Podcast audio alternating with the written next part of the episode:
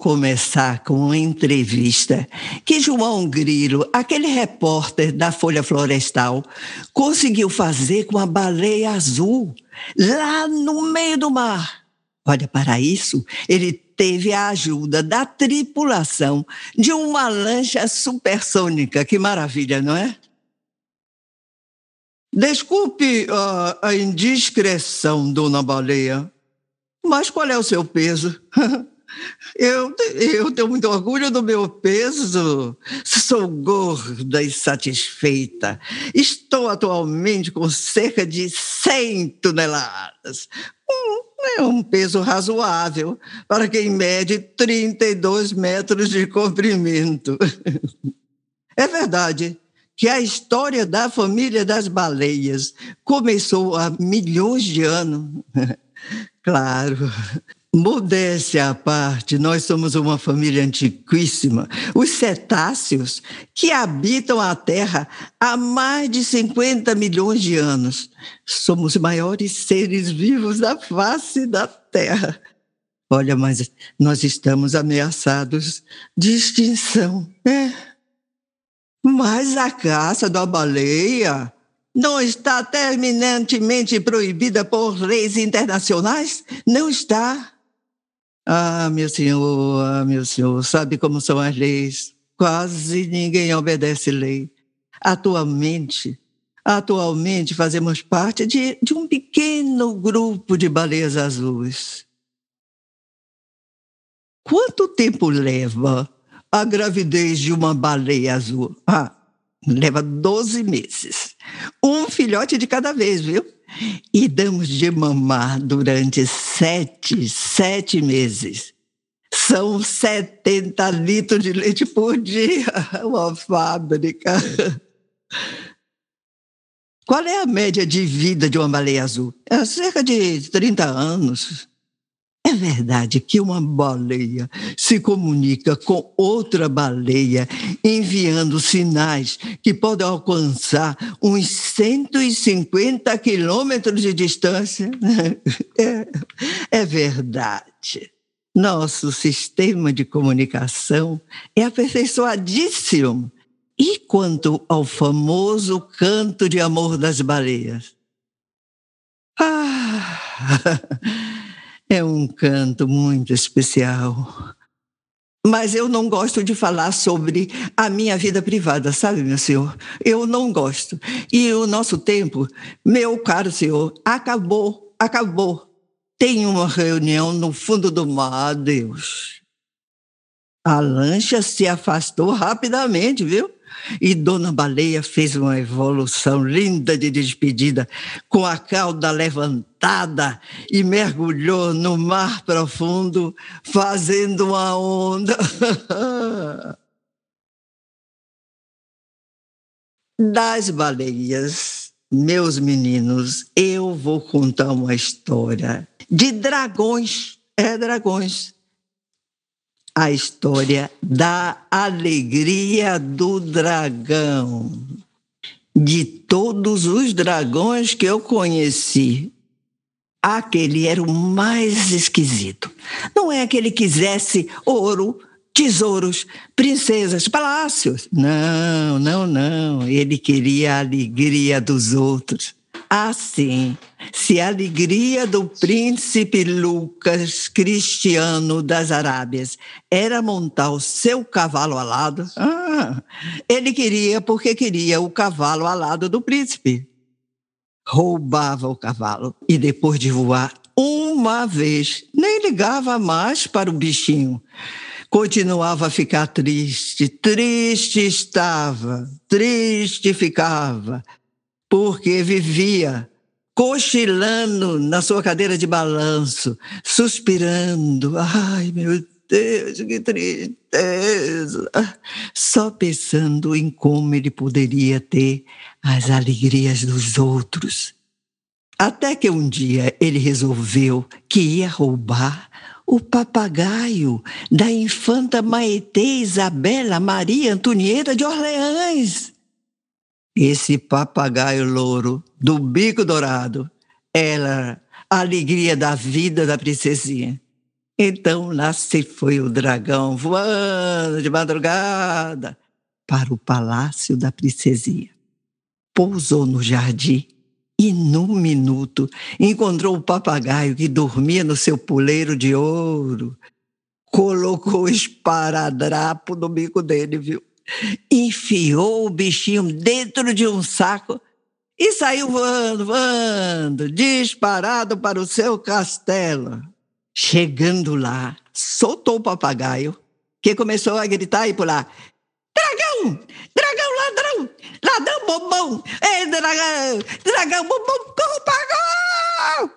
Ladrão! o dragão, em vez de ficar zangado, começou a achar graça do, do louro.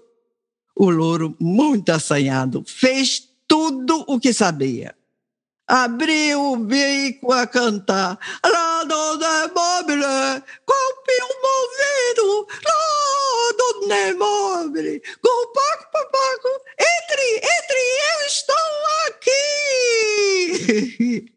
O dragão também começou a cantar, com as sete vozes das suas sete cabeças, um verdadeiro coral. Donde mobile, copio movido, uh, viva o papagaio! e essa história acabou assim. O dragão virou um cantor famoso, famoso com seu coral de cabeças e sua alegria dentro do peito. Agora a alegria era dele mesmo.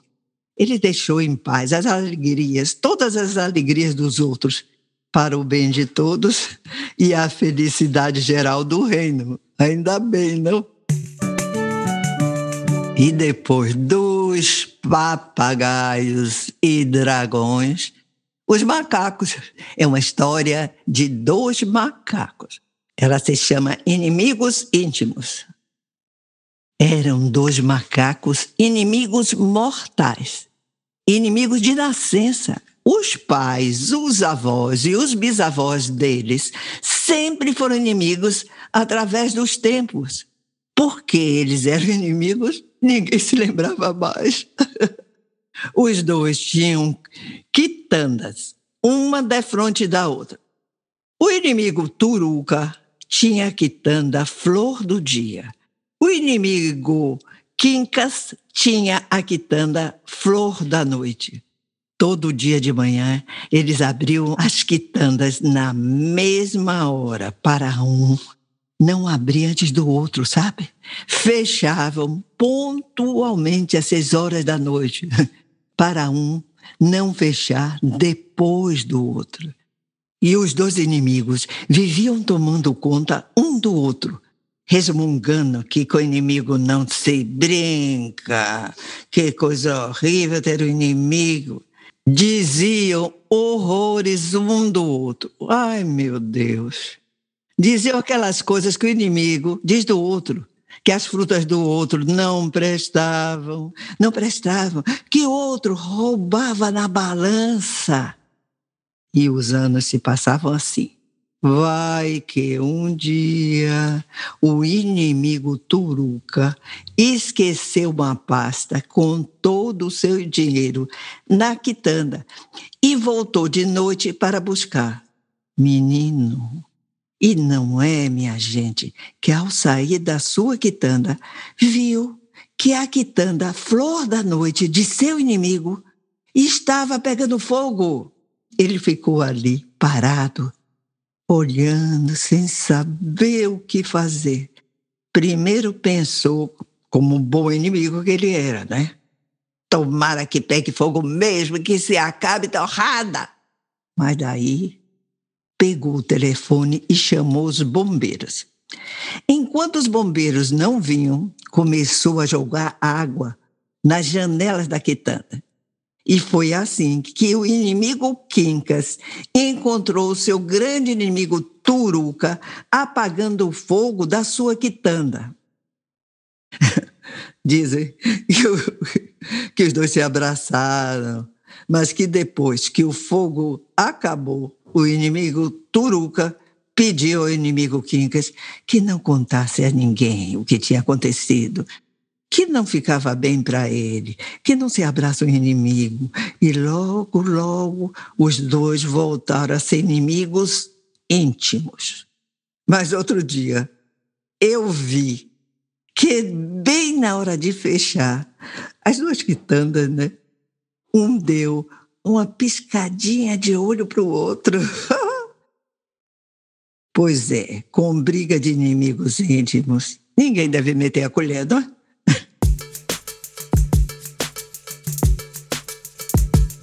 E vocês sabem como a neta de Lampião atrapalhou uma festa de São João?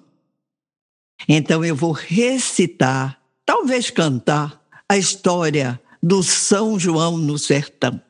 Meus amigos, atenção, Sou cantador de profissão, vou cantar a história de Mariquinha de Souza Leão, a neta de Lampião que morava lá no sertão. Mariquinha vivia arranjando pretexto para discussão, puxava o rabo dos bichos, dava muito beliscão, mostrava a língua para os outros, não tinha educação. Mas o caso que eu vou contar aconteceu na noite de São João, na festa do meu compadre, meu amigo Sebastião, que morava numa fazenda lá nas brenhas do sertão. Mariquinha chegou na festa, montada no seu cavalo, todos dois de caipira, muito bem fantasiados, e foi logo gritando: Meu cavalo é convidado. Meu compadre Sebastião ponderou com toda consideração: Minha filha, me respeite, veja se tem educação. Minha festa é de gente, bicho não entra não. Mariquinha respondeu gritando, você sabe com quem está falando? Sou Mariquinha de Souza Leão, a neta, a neta de Lampião. E ainda não nasceu neste mundo um homem que me diga não. E entrou pela festa adentro como se fosse um rojão. Dançou quadrilha montada, pro cavalo deu quentão. Pularam os dois a fogueira, o cavalo e a cavaleira. Quando o povo reclamava, ela dava maior risada. E toda feliz gritava: Viva o São João! E vivo meu avô, único rei do sertão. e foi uma festa maravilhosa. Eu gosto tanto de festa, estava lá. Eu sempre vou à festa, sou muito festeira, adoro festa. Olha, tem outra história de festa, mas nessa eu não fui. Vocês vão saber por quê porque foi a festa do céu. Eu não tenho asas, foi uma festa muito bonita que fizeram lá em cima, no céu. No tempo em que os bichos falavam, como a gente, como a gente fala. Bem, os anjinhos resolveram fazer uma festona para comemorar os aniversários de Santo Antônio, São João e São Pedro, os três juntos. O céu andava meio encardido. Eles lavaram as estrelinhas com escovão, limparam as nuvens com água e sabão, passaram aspirador de pó no sol, passaram aspirador de pó no sol. Foi uma trabalheira, viu? Mais uma trabalheira. Mas ficou tudo limpinho, o céu ficou limpo, limpo, limpo. Enquanto isso, as anjinhas faziam docinhos divinos. Todo mundo do céu foi convidado, mas da terra só os pássaros, não é? Porque sabiam voar e chegaram no céu por conta própria, sem avião, sem nada, chegavam. Muitos bichos ficaram tristes. Ah, o mais triste de todos era o jabuti Bem, mas o tal do Jabuti resolveu ir para a festa de qualquer jeito e se escondeu no violão do urubu. O urubu achou o violão pesado, muito pesado. Ah, mas nem ligou. Foi embora. Foi voando. Quando chegou lá em cima, o jabuti saiu do violão e se escondeu debaixo de uma mesa. Ele ficou assim escondidinho debaixo da mesa. Ah, meninos, que festa de mada! Os anjos dançando com os arcanjos, os santos cantando. Alegria, alegria, que a vida é assim. O urubu tocando violão. Até que a festa acabou, né? E o jabuti, olha, pucutu, entrou no violão. E o urubu foi descendo para a terra. Hum, mas como tinha bebido muito, mas muito quentão, deixou escapulir o violão, que veio assim, ó, rolando pelo céu, e se espatifou lá embaixo. O casco do jabuti ficou em pedaços, oh meu Deus. O coitado do bicho ficou ali chorando. Ai, mãe, mãe. Nossa Senhora desceu da festa lá no céu com os anjinhos e colaram um a um os pedaços do casco dele. Por isso é que ele tem aqueles quadradinhos né, na casca dele. Vocês não conhecem? Conhecem, não é? Ah, meus filhos. E Nossa Senhora, hein, vovó? E Nossa Senhora, onde Nossa Senhora ficou? Ah, meus filhos, subiu ao céu, cantando, cercada de anjos uma verdadeira beleza. E vovó Candinha foi embora cantando.